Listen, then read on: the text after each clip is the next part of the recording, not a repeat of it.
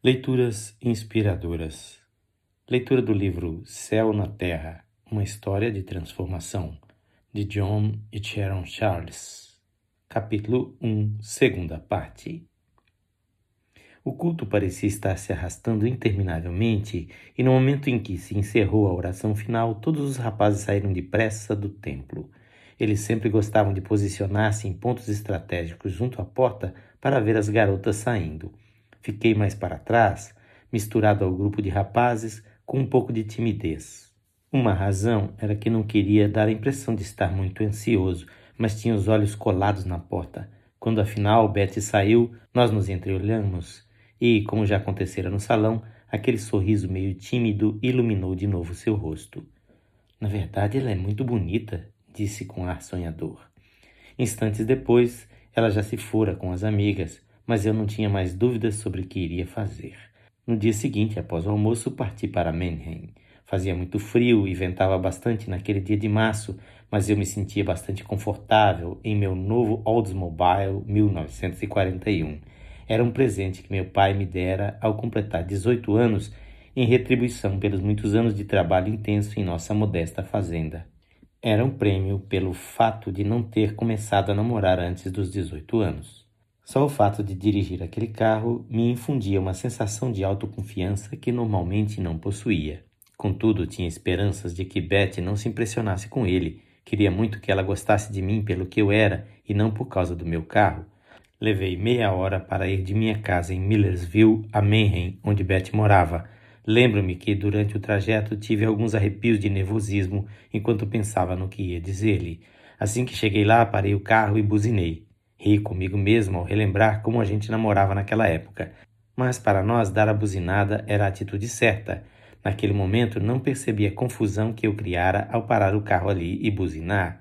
É que Betty tinha outras irmãs e todas estavam a se indagar quem seria a eleita.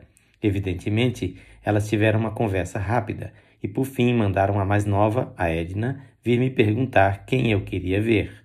Quando ela se aproximou do carro, abaixei o vidro e disse: a Beth está aí? Queria conversar com ela.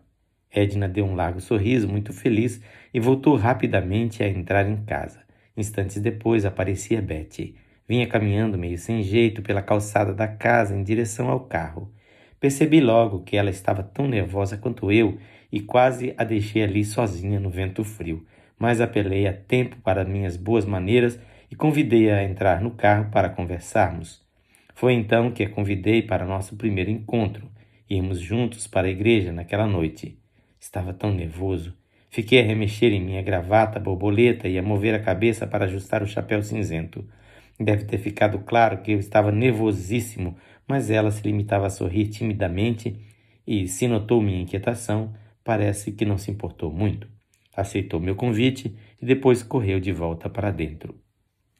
Não me recordo muito bem da viagem de volta. Acho que não estava nem atento à direção também, mas estava feliz, muito feliz de pensar que Betty Wenger viria a ser a minha primeira namorada. Até o trabalho de ordenhar vacas naquela tarde me pareceu mais fácil e rápido, pois ficava só pensando no acontecimento especial daquela noite. Nosso primeiro passeio foi um pouco difícil para ambos, mas imediatamente reconhecemos que estávamos atraídos um pelo outro. Parecia que ela me admirava, mas eu não sabia bem por quê. Alguns amigos haviam me informado que a família dela era muito pobre, não tinham telefone, nem rádio e possuíam um sítiozinho trabalhoso. Isso não tinha importância para mim, mas temia que talvez ela me apreciasse mais por causa do carro e de minha reputação do que por mim mesmo. Continuamos a nos encontrar quando descobri que, na verdade, ela não estava impressionada com o meu carro novo. Aliás, acho que nem sabia de que marca era. O que contava para ela eram os valores intangíveis, bondade, mansidão no tratamento com os outros, espírito de humor e prontidão para perdoar, a beleza de uma flor de primavera, a melodia do canto de um pássaro. A família dela era muito unida, eles se amavam e se queriam muito. O pai era o tipo de homem que trazia flores do campo para a esposa quando ela estava desanimada e orava pelos filhos um por um, citando-os pelo nome. A mãe estava sempre cantando ao fazer o trabalho da casa. Essas eram as coisas que realmente tinham valor para Betty. Eu queria muito dar-lhe tudo o que pudesse trazer-lhe felicidade. Esforcei-me ao máximo para corresponder às suas expectativas. e nosso interesse um pelo outro foi aumentando. Lembro-me de uma noite em que fui apanhá-la em casa e ela apareceu à porta vestida com um casaco novo, azul marinho, um vestido em branco e marinho e sandálias pretas de verniz enfeitadas de pequenos lacinhos. Tive vontade de abraçá-la muito e dizer-lhe como estava bonita, pareceu-me tão doce e vulnerável. Mas, apesar de tudo, levei algum tempo para ter coragem de pegar na mão dela.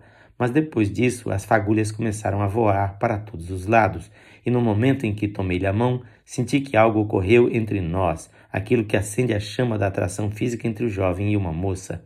Compreendi então que nunca haveria outra mulher em minha vida a não ser Betty. Contudo, nosso relacionamento não foi muito fácil.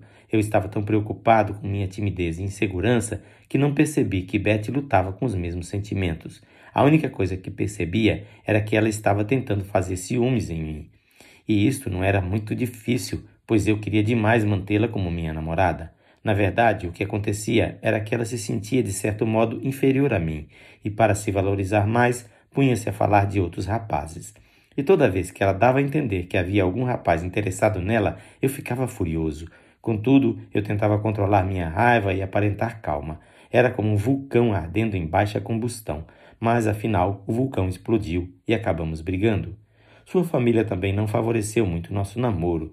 Bem, os pais dela gostavam de mim, mas estavam sempre dizendo que ela não estava à minha altura eles achavam impossível que eu a amasse de verdade, já que ela era tão pobre. Para mim, porém, ela era rica de qualidades que eu admirava: sensibilidade para com os problemas dos outros, um intenso desejo de auxiliá-los, amor pelas belezas da natureza. Ela possuía tantas qualidades maravilhosas que me atraíam a ela. E seus pais lhe diziam também que eu não poderia realmente estar apaixonado por ela, já que eu nunca namorara mais ninguém. Estavam convencidos de que eu deveria sair com outras jovens, procurar conhecer outras moças.